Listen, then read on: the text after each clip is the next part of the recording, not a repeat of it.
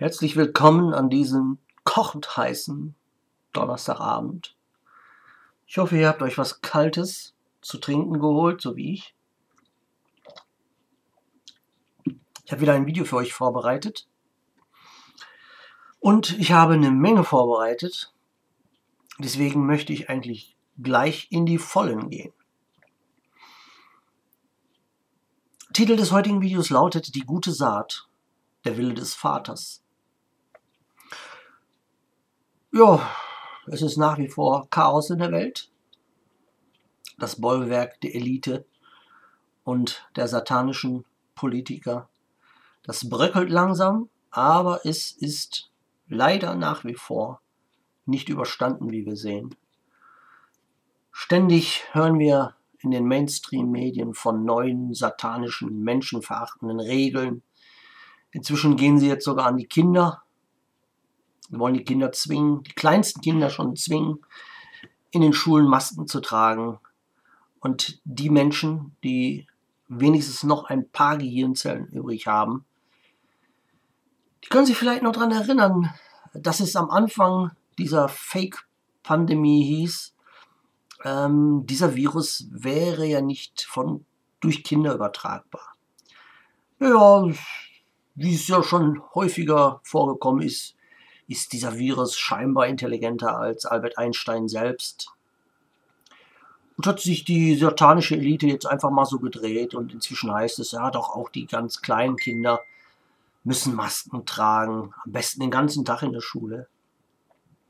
Und ich sehe leider, dass Mütter und Väter völlig ohne Gehirn es ihren Kindern teilweise beibringen, ja, dass sie sich jetzt darauf vorbereiten müssen, in der Schule den ganzen Tag diesen Dreckslappen tragen zu müssen.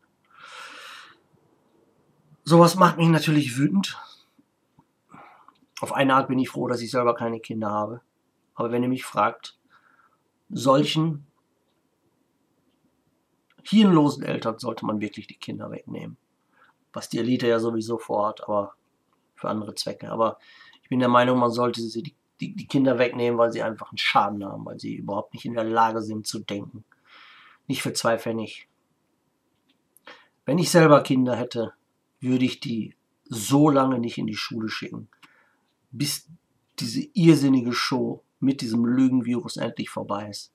Ja, dann könnt ihr mir hundertmal was von Schulpflicht erzählen, würde ich drüber lachen. Und ich würde jeden, ich muss es mal ganz hart ausdrücken, ich würde jeden den Kopf nach hinten drehen, der meinen Kindern versuchen würde, irgend so einen Mistlappen aufzuzwingen. Ich verstehe es nicht. Oder? Okay, auf eine Art verstehe ich es doch.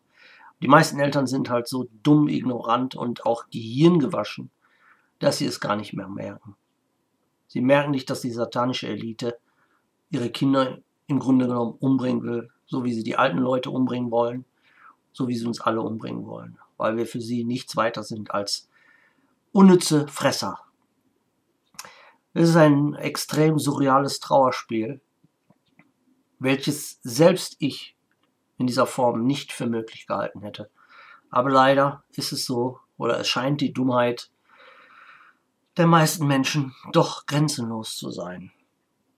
Und ich frage mich, was muss noch passieren, bis die meisten Menschen es endlich kapieren, dass wir es hier mit einer kompletten Versklavung und Diktatur zu tun haben.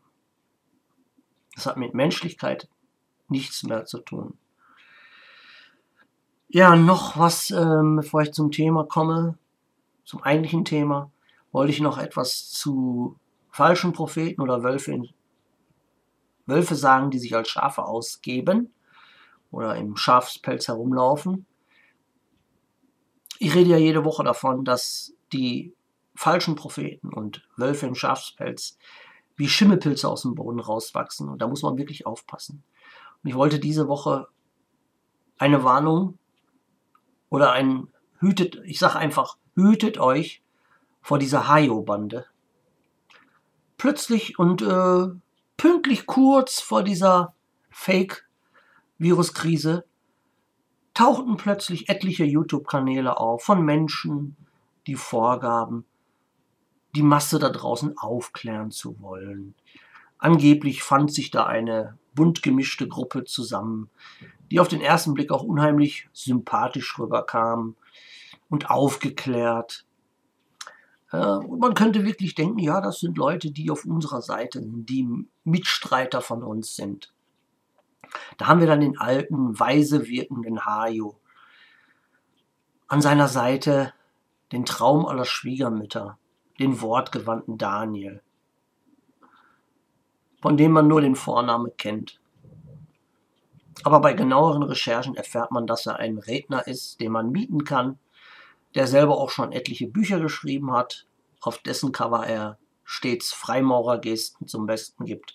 Dann haben wir noch die gute alte Katharina, die Videos dann macht für Herzfragen und die sich darauf spezialisiert hat, auf das emotionale Mitnehmen der Menschen. Ja, dann haben sie sich dann ab und zu auch mal ein paar illustre Gäste eingeladen, die eher daran interessiert zu sein scheinen, den nächsten Kleinkunstpreis für Comedy zu ergattern, als die Menschen wirklich mit Lösung zur Seite zu stehen. Ja, und dann haben wir da noch etliche andere, unter anderem auch den angeblich hochintelligenten Computer-Nerd, genannt Feiko. Zusammen haben sie sich dann quasi gefunden, wie das A-Team, sie haben sich zusammengefunden, machen auch sogar schon Seminare. Und sie haben so viel Wahrheit mit uns zu teilen. Doch ist es schon ziemlich am Anfang viel mehr auf, dass sie teilweise wirklich etwa 98% Wahrheit bringen, aber dann kommen 2% giftige Schlangenlügen. Und diese 2% machen alles zunichte.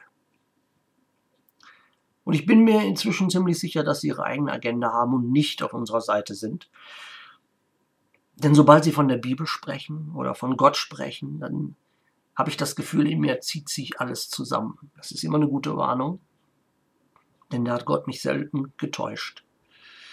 Da kommen dann so Aussagen, Jesus habe es nie gegeben, der Vatikan habe das komplette Neue Testament einfach erfunden, Gott wäre, wenn er denn überhaupt existiert, dann eine Frau, denn nur eine Frau könne ja Leben erschaffen.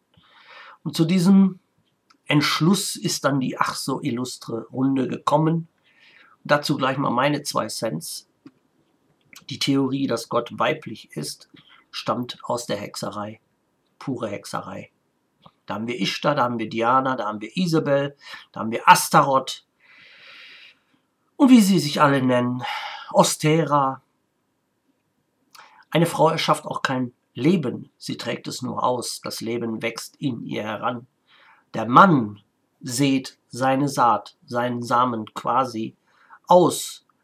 Die Frau ist in diesem Bildnis, in diesem Gleichnis wie ein Acker, auf dem die Frucht heranwächst, das neue Leben. Und hier wird ein gewaltiger Fehler begangen.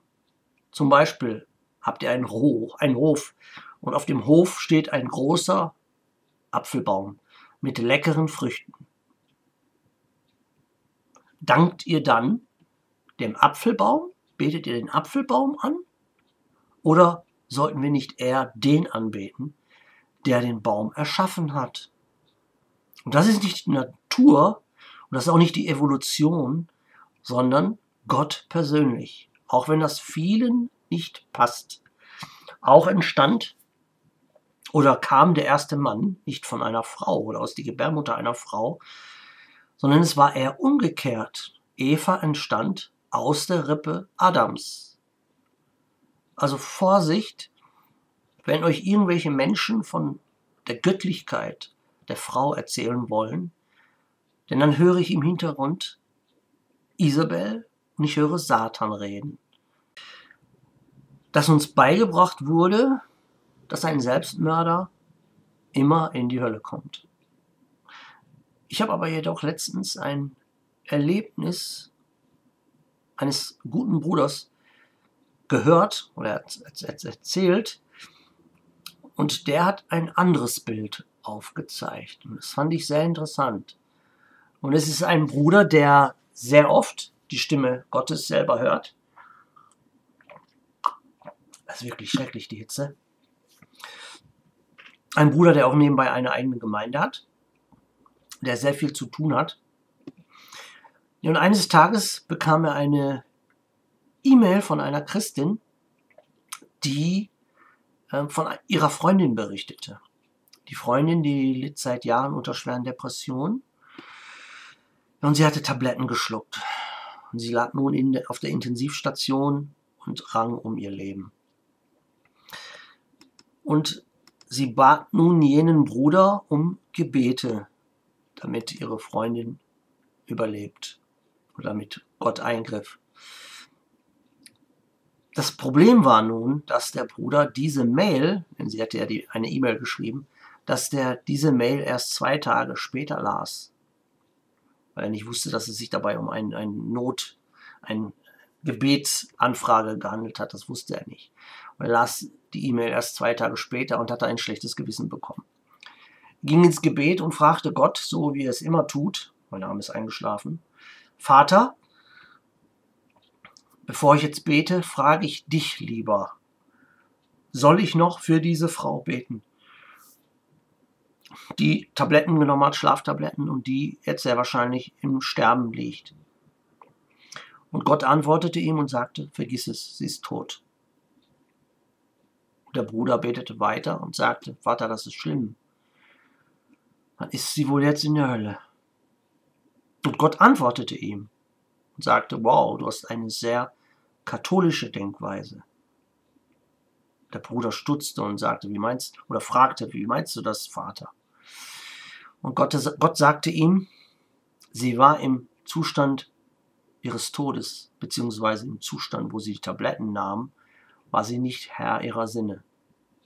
Sie war völlig fremdgesteuert und die Schuld für ihren Selbstmord, den trägt sie nicht. Die trägt sie nicht, diese Schuld. Die liegt nicht bei ihr selbst. Ich habe im Moment ihres Todes in ihr Herz gesehen und sie war bei mir. Aber es waren Mächte in ihrem Leben und um ihr und in ihr, die ihr kaum noch Chancen ließen. Aber sie ist bei mir. Ja, und der Bruder war etwas verwirrt. Hatte er doch sein Leben lang mit dem Glaube gelebt, dass Selbstmörder in der Hölle landen. Nun hatte ihm Gott gesagt, dass es so nicht immer sein muss. Soll das jetzt heißen, dass jeder, der sich umbringt, automatisch in die Hölle kommt? Oder soll das jetzt heißen, dass wir uns alle einfach umbringen können? Das auf gar keinen Fall, auf gar keinen Fall. Ich will nur damit sagen, es gibt Situationen bei manchen Menschen, die so dermaßen unter der Lenkung des Bösen stehen oder sind, warum auch immer, Gründe kennen wir nicht, aber im Grunde ist ihr Herz mit Jesus.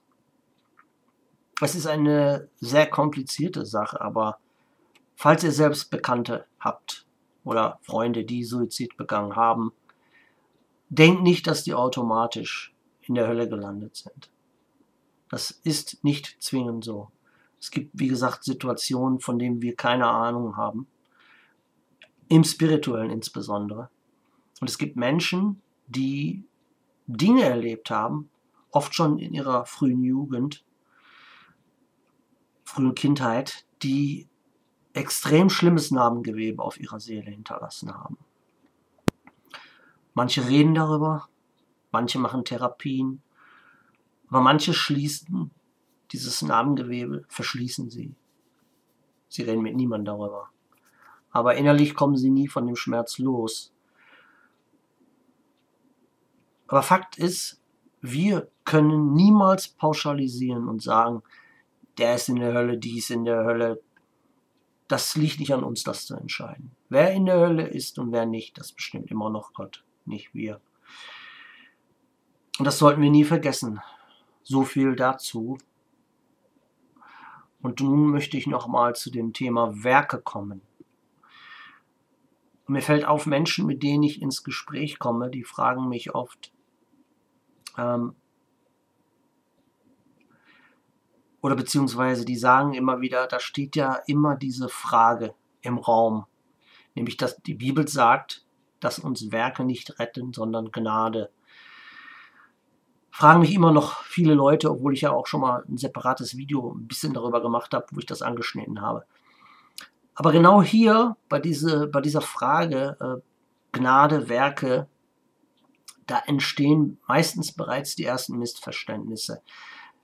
Denn Werke sind das täglich Brot eines Christen. Und es hat nichts damit zu tun, dass er dass die guten Werke tut, weil er gerettet werden will, sondern weil es einfach seine Natur ist. Wer mit Jesus geht, bekommt automatisch mit der Zeit die Natur von Jesus. Und Jesus hat ja auch nicht irgendjemanden gerettet und der hat wie so ein, wie so ein Taschenrechner, den habe ich jetzt gerettet. Pluspunkte für mich und so weiter und so fort. So sollte man die Sache natürlich angehen. Ähm, aber mir ist aufgefallen, viele Christen tun rein gar nichts. Also sie meinen, sie müssen überhaupt nichts Gutes tun. Sie leben nach wie vor mit den Standards der Welt. Sie sündigen mit der Welt, sie haben Spaß an der Welt und mit der Welt. Und ich spreche hier, ihr hört es schon, ich spreche hier wieder einmal von Pseudochristen, von weltlichen Christen, von Buchstabenchristen oder nennt ihr, wie sie wollt. Aber es sind nicht nur einzelne Christen, es sind bestimmte Kirchen, die das so handhaben, es sind Gemeinden, die das so handhaben. Warum spreche ich diese Gruppen seit sechs Jahren immer wieder gerne an? Weil ich mir sicher bin, dass diese Gruppen die Hauptschuld haben an den gottlosen Zuständen, in die wir uns jetzt befinden. Sie haben nicht nur die Sünden selbst begangen, diese Gemeinden, diese Menschen, diese Kirchen. Sie haben nicht nur die Sünden selber begangen, wie die Bibel sagt, sondern sie haben daran teilgehabt. Sie hatten Spaß daran. Und noch schlimmer, sie haben anderen, oft Milchtrinkern in Jesus, haben sie im Glauben gelassen, dass es gut und richtig ist. Dass es gut und richtig ist, Sünde zu begehen, dass es gut und richtig ist, Homosexuelle in der Kirche zu tolerieren, Lesbenfahrerinnen zu tolerieren, Frauen den Dienst der Kirchenspitze zu überlassen. Sie haben Diskotheken aus Kirchen gemacht, sie haben Diskotheken und Hurenhäuser quasi aus Gemeinden gemacht. Neulich sah ich ein Video von einem Pfarrer, der zuerst kiffte und dann in der Kirche tanzte, als hätte er einen Schwarm Honissen unter seiner gottlosen Kutte. Und ich habe richtig eine Wut bekommen. Der Zorn Gottes überkam mich, sowas zu sehen. Und viele Buchstaben Christen, die, die sowas sehen würden, die würden sagen, oh, super, das finde ich total super, da ist mal einer, ein Pfarrer, der wenigstens nicht so einen Stock im Hintern hat. Er macht jeden Spaß mit. Er ist nicht so bierernst, er passt sich nicht der, der, der, den altmodischen Zeiten an. Aber ich, als ich diesen Pfaffen sah, wie gesagt, überkam mich der Zorn Gottes. Und wäre ich dabei gewesen, hätte ich da live den Pfarrer da rumtanzen sehen oder kiffen sehen.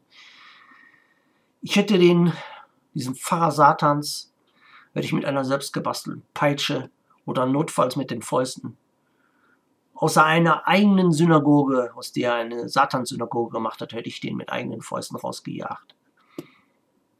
Und die Boxen da in dieser Kirche, diese Disco-Boxen, die hätte ich auch mit eigenen Fäusten kaputt gemacht. Und wenn meine Fäuste geblutet hätten, aber die Boxen wären auch kaputt gewesen. So ein tanzender Teufel in zugekifftem Zustand, der will meinen Gott repräsentieren. So tief, so tief ist die Welt gesunken. Der will meinen Gott präsentieren, den ich über alles liebe. Aber das tut er natürlich nicht.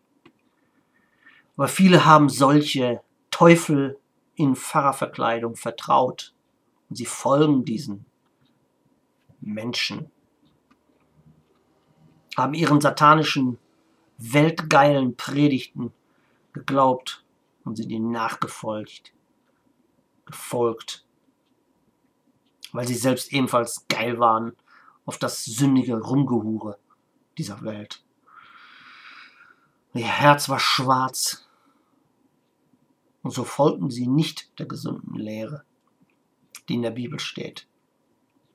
Sie konnten und wollten nicht sehen, dass die Worte von Jesus nicht kompatibel sind mit den Worten solcher Pfarrer, die der Teufel selbst seit Jahren in die Kirchen und Gemeinden schleust. Und viele sagen mir, du musst Gnade mit solchen Menschen haben, die auf solche Pfarrer reinfallen. Und ich sage, nein, das muss ich nicht. Denn als angebliche Christen sollten sie die Schriften der Bibel kennen. Und sie sollten genau wissen, dass Jesus uns vor 2000 Jahren bereits vor solchen Wölfen im Schafspelz gewarnt hat. Wisst ihr, warum ich nach sechs Jahren auf YouTube immer noch circa nur 500 Klicks pro Video pro Woche habe? Weil meine Lehren keine Hollywood-Produktionen sind. Und weil ich nicht mittanze bei den teuflischen Toleranzreigen der Kirchen und Gemeinden. Da mache ich nicht mit. Und ich predige nicht, dass ihr alle da draußen in den Himmel kommt, egal wie oft ihr fremd geht, egal mit wen oder was ihr Sex habt und egal welchen Gott ihr habt. Und selbst wenn ihr an keinen Gott glaubt, ihr kommt trotzdem alle in den Himmel. Denn Gott liebt euch alle so, wie ihr seid. Das predige ich nicht, denn das ist eine Lüge Satans. Und ich werde sie niemals predigen. Auch wenn ich dafür statt 500 Klicks plötzlich 50 Millionen Klicks hätte. Das interessiert mich ein Dreck. Und es gibt sogar Leute da draußen, die meinen, ich würde mit meinen Videos Geld von YouTube bekommen. Was natürlich auch Schwachsinn ist. Wie bitte kann ich Geld von YouTube bekommen, wenn ich auf meinen Videos die Werbung komplett ausgeschaltet habe? Denn ich will keine Werbung machen. Ich will die Wahrheit verbreiten. Und ich will, solange ich kann, dabei helfen, Menschen zu Jesus zu führen. Ich gehe keine Kompromisse ein mit der Welt. Nicht einen einzigen Prozent. Nicht 0,0001 Prozent werde ich jemals Kompromisse eingehen. Für nichts und niemand. Wenn ich mir ansehe, wie die Kirchen sich immer mehr im Griff der Isabel befinden, dann wird mir speiübel. Und dazu fallen mir etliche Bibelstellen ein. Doch in letzter Zeit habe ich aus der Offenbarung die warnenden Briefe an die Gemeinde, an die Gemeinde, Gemeinden habe ich immer in den Kopf. Jeden Tag habe ich die im Kopf. Und ich kenne einige Christen, bei denen ich wirklich das Gefühl habe, sie wollen Gott komplett dienen. Aber am Ende sind sie dann doch nicht resolut genug. Es fehlt der letzte Schritt. Und ich habe ja daraus gesucht, Johannes Offenbarung 2.18 eine Stelle, die ich mit euch teilen möchte. Und dem Engel der Gemeinde zu Tatira schreibe, das saget der Sohn Gottes, der Augen hat wie Feuerflammen und seine Füße gleich wie Messing. Ich weiß deine Werke und deine Liebe und deinen Dienst und deinen Glauben und deine Geduld und dass du je länger, je mehr tust. Aber ich habe wieder dich, dass du lässest das Weib Isabel, die da spricht, sie sei eine Prophetin, lehren und verführen meine Knechte, Hurerei zu treiben und Götzenopfer zu essen. Und ich habe ihr Zeit gegeben, dass sie sollte Buße tun für ihre Hurerei. Und sie tut nicht Buße. Siehe, ich werfe sie ein, in ein Bette, und die mit ihr die Ehe gebrochen haben, in große Trübsal, wo sie nicht Buße tun für ihre Werke und ihre Kinder will ich zu Tod schlagen. Und alle Gemeinen sollen erkennen, dass ich bin, der die Nieren und Herzen erforscht. Und ich werde geben einem jeglichen unter euch nach euren Werken. Ja, und hier hören wir es. Es gibt da etliche, die an sich Liebe, guten Dienst und Geduld auch zeigen. Aber wie gesagt, in letzter Instanz lassen sie in den Kirchen und Gemeinden den zerstörerischen und manipulierenden Isabelgeist, die Gesetze und Ordnungen Gottes umdrehen und sie schauen dabei zu. Und oft kommen solche Menschen zu mir mit Ausreden wie, ja, ich will halt nur Teil einer Gemeinde sein. Ich stimme zwar nicht allen zu, was da so gesagt wird, aber mit anderen Christen zusammen zu sein und Gemeinschaft zu haben. Das ist ja sehr wichtig. Ach ja. Aber wisst ihr, was noch wichtiger ist? Was noch viel wichtiger ist? Keine Gemeinschaft mit dem Isabelgeist zu haben. Denn der Hurengeist der Isabel verführt rechts und links von euch alle Geschwister. Aber euch juckt das nicht. Denn Hauptsache, ihr habt eure Gemeinschaft mit euren Geschwistern. Und ihr merkt nicht, dass Jesus euch möglicherweise mit Isabel zusammen aufs Bett werfen wird. Denn wer die Sünde toleriert, der hat Teil an der Sünde. Und ihr werdet knallharte Trübsal bekommen. Und hier haben wir den Schlüsselsatz. Jesus wird jedem geben nach seinen Werken. Wie lautete nochmal der Lieblingsspruch der Pseudochristen? Werke retten uns nicht, sondern die Gnade hat uns gerettet. Wir brauchen nichts mehr tun, denn Jesus ist ja für uns am Kreuz gestorben. Jesus sagt aber was ganz anderes. Ich habe mal in einem Video etliche Bibelstellen aufgezeigt, wo die Wichtigkeit auch der Werke hervorgehoben wird oder werden. Und Christen, die predigen, dass Gnade uns rettet und nicht Werke, sind zu 90 Prozent Menschen, die zum Stehkragen selbst noch in der Welt stecken. Unter anderem, weil sie gar nicht dazu bereit sind, von Gott reingewaschen zu werden oder sich von Gott reinwaschen zu lassen. Ich kenne etliche, die sich über Monate bei mir beklagen, dass sie Gott nicht spüren. Und sie haben das Gefühl, Gott kommt einfach nicht näher, sondern entfernt sich immer mehr von ihnen. Und sind auch immer ganz schnell dabei, die Schuld dafür an Gott weiterzugeben. Und dann brauche ich gar nicht großartig mit denen zu diskutieren.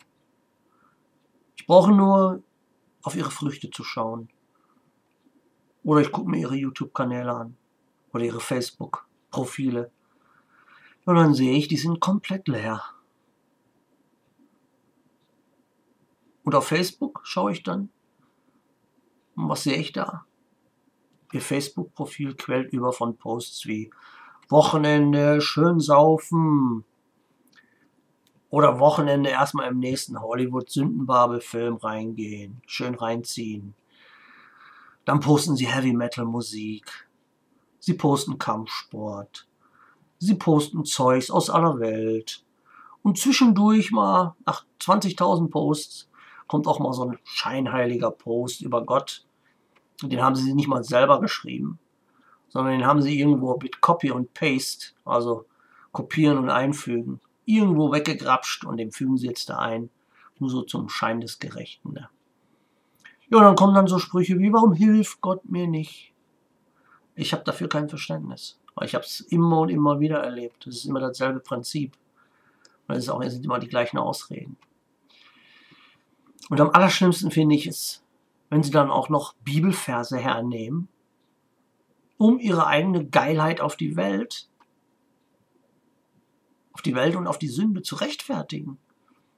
Und kommt dann sowas wie, ja, Jesus aß ja auch mit den Sündern. Lächerlich. Könnte ich drüber lachen, wenn es nicht so ernst wäre. Ihr geht am Wochenende in die Disco, um euch volllaufen zu lassen und habt dann die absolute Dreistigkeit, eure Hurerei mit den Taten von Jesus zu vergleichen, der im Gegensatz zu euch mit, zwar mit Sündern aß, aber nur um an ihnen die frohe Botschaft weiterzugeben oder ihnen die frohe Botschaft zu vermitteln. Und was ist eure frohe Botschaft? Eure frohe Botschaft ist, dass ihr in spätestens zwei Stunden über eure Kloschüssel hängt und gelbe Strahlen in die Schüssel spucken werdet. Verstehe ich die Logik nicht hinter. Aber unsere Aufgabe als Christen ist es eigentlich, oder wir sollten es wollen, Jesus immer ähnlicher zu werden. Das geht aber unter der Voraussetzung, nur oder nur unter der Voraussetzung, wenn man Jesus überhaupt wirklich von ganzem Herzen liebt. Und ich habe ja keine Ahnung, wieso mancher meint, auf diese Weise Jesus ähnlicher zu werden. Aber in meiner Welt heißt das nicht, den ganzen Tag Hardrock zu hören oder keine Party ohne mich, oder lass uns am Wochenende die Bar leer saufen. Lass uns ein paar Frauen aufreißen. Am Wochenende schön UFC gucken und den ganzen Tag Netflix glotzen. Und am Sonntag gehen wir dann zum Schein des Gerechten in eine Kirche oder Gemeinde. Aber nur wenn da auch Musik gespielt wird, die modern ist. Musik, die ich höre, nämlich weltliche Musik. Ob ihr es glaubt oder nicht, sowas habe ich erlebt, immer und immer wieder. Aber so wird man nicht wie Jesus. Aber die meisten oder viele heutige Christen, die wollen in Wirklichkeit gar nicht wie Jesus werden. Der heutige Christ der möchte lieber selbst zu seinem eigenen Jesus werden. Und das ist nicht der Jesus der Bibel, sondern es ist ein Jesus, der aus der Welt kommt. Sein Name Luzifer. Dann sehe ich Leute, die meinen, Christ zu sein oder Christ zu werden, ist wie so eine Art Wettbewerb. Sie tingeln in irgendwelchen Gemeinden herum, die ihnen beibringen, dass man unbedingt die Zungenrede perfektionieren muss. Oder man kann sie sogar trainieren, kriegt man in diesen Gemeinden beigebracht. Oder dass man die Geistesgaben schneller bekommt, wenn man mehr die Bibel liest. Oder seine eigenen Visionen von Sünden aufgibt. Version, Verzeihung. Das hört sich in der Theorie, wenn man das so hört, hört sich das mal erstmal nicht schlecht an. Aber wenn die Praxis dann kommt, dann äh, sträuben sich einen die Haare. Gibt es Leute, die sich dann ihre eigenen Regeln aufstellen und meinen dann, sie hätten ein Anrecht auf sämtliche Geistesgaben. Geistesgaben, von denen sie sich dann selber auch aussuchen können. Ich möchte die Geistesgabe, ich möchte die Geistesgabe, ich möchte die Geistesgabe. Und dann kommen dann so, die kommen dann mit solchen Stilblüten wie in unseren Gemeinden sagt man, dass man nur Befreiung und Geister austreiben kann, wenn man die Zungenrede perfekt beherrscht. Oder andere Stilblüten, wenn man getauft wird, bekommt man automatisch die Zungenrede. Ich weiß zwar nicht, wo manche Gemeinden ihre Lehren hernehmen, aber aus der Bibel oder gar von Gott selbst haben sie sie mit Sicherheit nicht. Oder sie erzählen mir dann davon, wie sie alles aufgegeben haben. Und die meinen dann wirklich, ähm, Gott würde ihnen damit irgendetwas schulden. Sie haben das Alkoholtrinken aufgegeben. Und manche sagen so, ich trinke keinen Kaffee mehr. Und die meinen jetzt, das hieße, sie wären damit in der Lage, Dämonen aus Menschen auszutreiben. Das ist ungefähr genauso, macht genauso viel Sinn, wie wenn äh, jemand weiß, wie man einen Sandsack aufhängt Und man meint dann, man wäre in der Lage, Boxweltmeister Tyson Fury herauszufordern oder vielleicht sogar zu besiegen. Ja, dann, wie gesagt, dann sehe ich ihre Facebook-Profile, wie sie mit Nasenringen und okkulten Handzeichen in der Kamera Selfies machen. Wo ist da die Logik, frage ich mich. Und wir sehen, dass ihr Wunsch, in Zungen zu reden oder ihr Wunsch, Dämonen auszutreiben, das sind reine vom Ego getriebene Wünsche. In Wirklichkeit wollen sie keine Werkzeuge Gottes sein, sondern sie wollen der Star in ihrer Clique sein. Sie wollen der Star in ihrer Gemeinde sein. Guck mal, da kommt die Susi. Sie spricht den ganzen Tag in Zungen. Sie hat in ihrer ganzen Familie und ihrer ganzen Verwandtschaft hat sie allen die Dämonen ausgetrieben. Ja, kann ja sein. Nur sie selbst ist noch bis zum Stehkragen voll mit Dämonen. Auf Deutsch, wenn eure Motivation hinter dem Ganzen weltlich ist oder vom Ego getrieben ist, dann werdet ihr von Gott rein gar nichts bekommen. Höchstens vielleicht den roten Drache. Eine religiöse Verwirrung. Ich hatte letztens äh, erneut eine Vision im Traum. Und da war es so, dass ich äh, meine Beziehung mit Jesus so dermaßen stark gefestigt hatte, dass ich selbst völlig im Hintergrund war. Und ich ging durch die Straßen dieser Vision und ich sah überall Katastrophen. Die Prophezeiung der Offenbarung erfüllten sich nach und nach. Alles um mich herum explodierte. Alles brannte, Panik überall, wo man hinsah. Ich sah um mich herum nichts außer dämonisierte, schreiende Menschen, gequälte Menschen. Und eine Frau kniete auf dem Boden und schrie. Sie wurde von irgendwelchen Stimmen der Dämonen gequält in sich. Und ich ging einfach zu ihr und ich legte ihr nur die Hand auf den Kopf. Ich brauchte keine Worte sagen. Auch sprach ich nicht. Ich sprach nicht zur Frau, ich sprach nicht zu den Dämonen und ich brauchte auch nicht beten. Sondern Gottes Kraft floss durch mich wie Wasser und reinigte die Frau. Sie war sofort frei. Und sie wollte mir danken, doch ich winkte ab. Ich sagte kein Wort und ging weiter. Mein Weg führte mich weiter. Und da sah ich zwei Christen, die einen aggressiven, gewaltbereiten Menschen beruhigen wollten. Sie wollten beten und ich erkannte, dass der verwirrte, der aggressive Mensch gar nicht zuhören wollte. Und mir war klar, dass die Bemühung der zwei Christen völlig sinnlos war. Ihre Worte und ihre Beschwichtigungen hatten keinerlei Wirkung auf den aggressiven, dämonisierten Menschen. Und ich ging, ich ging einfach zu den aggressiven Mann hin und legte meine rechte Hand auf seine Schulter. Und wieder sagte ich kein Wort, aber ich spürte wieder, wie, wie die Kraft Gottes durch meinen Arm wie durch Wasser floss. Und ich spürte auch, wie sämtliche Dämonen sofort aus dem Mann quasi herausgeschwemmt wurden. Und in der Vision wurde mir klar, dass es bei meiner Geistesgabe absolut nicht um mich ging. Keinerlei Ehre für mich. Ich war ein reines Gefäß Gottes, komplett ohne Ego. Ich war wie ein Stromkabel, durch das einfach nur die Kraft Gottes floss, beströmte. Kein Ego, kein Stolz in mir. Und dieser Zustand, der war unbeschreiblich schön. Ich kann das so jetzt in Worten gar nicht kleiden. Verweigere dich selbst, hatte nun ein ganz klares Bild in meinen Kopf angenommen. Und ich ging an, weiter an Menschenmassen vorbei und ich musste nichts sagen. Ich musste niemandem etwas beweisen und ich musste auch niemandem etwas sagen. Ich musste auch nicht sagen, dass ich Christ bin. Ich ging einfach weiter und ich heilte im Vorbeigehen Menschen, rechts und links von mir. Und als ich von, dieser, von diesem Traum, von dieser Vision erwachte, da war mir klar, dass genau das der Zustand war, den sollte man anstreben. Perfekter Einklang mit Jesus und mit Gott. Und wenn man das erkannt hat, dass das eigene Selbst und das eigene Ego vollkommen unwichtig geworden sind,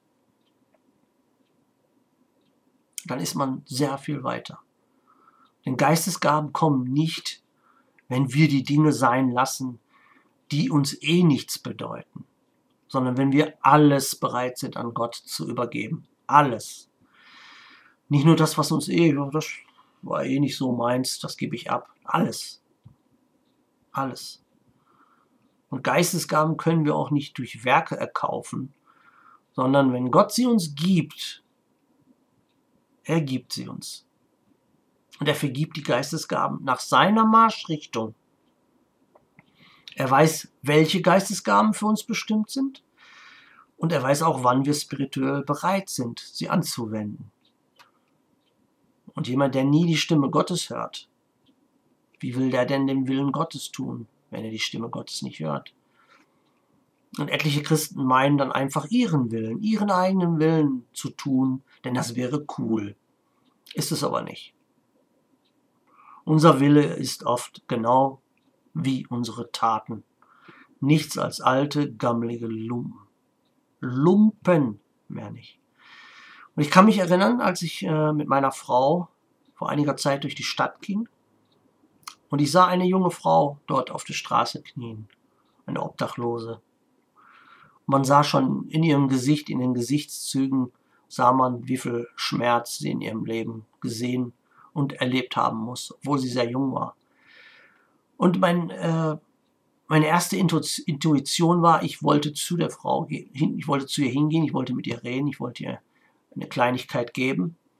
Aber da war etwas in mir, die Stimme Gottes, und Gott sagte, nein, du gehst nicht hin. Gib deiner Frau das Geld und schicke deine Frau dorthin und sag deiner Frau, sie soll ihr das Geld in die Hand geben. Und wenn eine Frau geht, soll sie nicht vergessen, Gottes Segen zu wünschen für diese Frau. Ja, und das trug ich auch meiner Frau auf und sie machte genau das, was ich ihr aufgetragen hatte. Und in dem Moment, auch in diesem Moment, wurde mir wieder klar, es geht nicht immer um uns. Hier hatte zum Beispiel Gott etwas mit meiner Frau vorgehabt mit meiner Frau und diese Frau, diese obdachlosen Frau. Was genau Gott damit bezweckt hat, das ging mich, nicht, ging mich gar nichts an. Für mich reichte es, dass es mit Sicher zu wissen, dass es mit Sicherheit etwas Gutes zu bedeuten hatte. Es wurde eine kleine Saat ausgesät. Mehr musste ich nicht wissen. Und Gott benutzt uns wie, wie ein Werkzeug. Aber wir sollten uns niemals was darauf einbilden. Zum Beispiel, wenn ihr euch im, im Laden eine Zange kauft, bildet euch nichts auf diese Zange ein. Denn es gibt Millionen von Zangen auf dieser Welt. Aber so sind wir auch. Und selbst wenn ihr sämtliche Geistesgaben habt oder eines Tages habt, da können wir uns trotzdem nichts drauf einbilden. Denn die Kraft kommt nicht von uns, sondern wir leiten diese Kraft nur weiter, die von Gott kommt. Die Kraft kommt von Gott und wir lassen sie, sie durch uns fließen. Wie neuer Wein in neue Schläuche. Aber Gott ist nicht auf uns angewiesen. Viele meinen, Gott ist auf uns angewiesen. Wir sind auf ihn angewiesen. Und das meine ich jetzt auf eine liebevolle Art und Weise. Ich meine, damit will ich nicht sagen, dass Gott ein Egoist ist oder was weiß ich. Natürlich, er liebt uns, aber glaubt niemals, dass er speziell irgendeinen von uns braucht, um seinen Willen in die Welt hinauszutragen. Denn er könnte, wenn er wollte, Steine reden lassen. Sollten wir uns weigern, seine, seinen Willen zu tun. Redet er durch uns, dann sollten wir glücklich sein und uns glücklich schätzen, denn er hat Wohlgefallen an uns gefunden. Aber bleiben wir in Demut, das ist ganz wichtig. Immer in Demut bleiben, nicht in Überheblichkeit. Wir danken dem Vater, dass wir ihm dabei helfen konnten, seinen Willen in die Welt hinauszubringen oder seinen Willen in die Welt zu pflanzen. Und die Bibel selber zeigt uns doch, was passiert, wenn wir nämlich stolz werden, wenn wir uns selbst zum Mittelpunkt machen wollen, wenn wir uns anfangen, selbst zu erhöhen, wenn wir uns selbst einen Altar aufbauen wollen, um uns zu ehren. So entstand nämlich aus Luzifer Satan. Aber Ehre ist nichts wert, wenn wir sie uns selber geben wollen. Oder gar einverlangen, steht mir zu, die Ehre. Gar nichts steht uns zu. Jesus selbst hat es doch gesagt. Ich kann nichts von mir selber tun. Wie ich höre, so richte ich. Und mein Gericht ist gerecht. Denn ich suche nicht meinen Willen, sondern dem des Vaters Willen, der mich gesandt hat.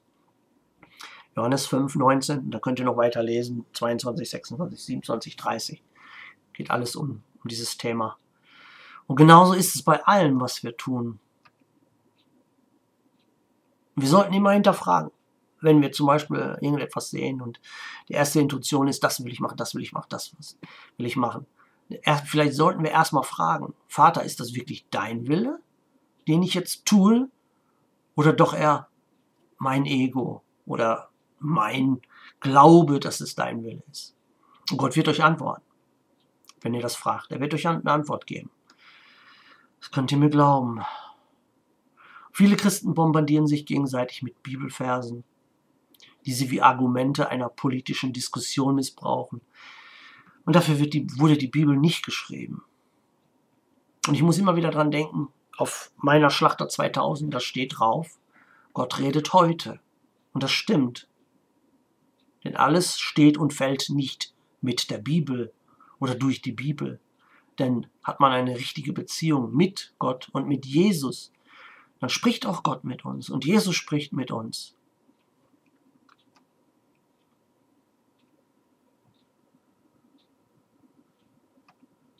Und er sagt uns, wenn wir etwas falsch interpretieren oder wenn wir uns wahlweise Bibelverse rauspflücken und sie nur, wenn wir diese rauspflücken, nur um unsere eigene Meinung zu untermauern. Das sagt er uns dann. Er warnt uns, wenn wir eine richtige Beziehung haben. Und dann müssen wir vorsichtig sein. Ich kenne so viele Leute, die sich einzelne Bibelstellen rauspflücken aus der Bibel, nur um ihren eigenen Gospel zu verbreiten oder ihren eigenen, ihre eigene Vision vom Evangelium und das Volk zu streuen.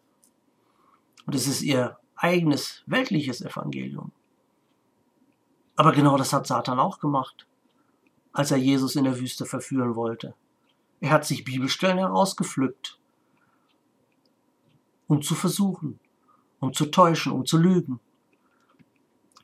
Gott redet auch durch die Bibel zu uns, das will ich damit nicht sagen. Aber er redet auch heute zu uns, persönlich, mit jedem Einzelnen von uns, auf verschiedenste Arten und Weisen. Wir müssen nur den Ego-Stöpsel aus unseren Ohren rausziehen. Und Jesus sagte, folge mir nach. Er sagte nicht, geh vor, ich folge dir nach. Aber wir dürfen auch keine Wissenschaft daraus machen, sondern einfach Jesus nachfolgen wie ein Kind. mit Wort und mit Tat. Und alles andere, wenn es echt ist, das wird sich einfinden. Dafür sorgt schon sein Vater. Das verspreche ich euch hier und jetzt. Bleibt stark, lasst euch nicht unterkriegen, weder von der Hitze noch von dem teuflischen Plan der Politiker und der Elite. Wir kommen bald alle nach Hause. Alles wird gut. Gott segne euch. Bis zum nächsten Video.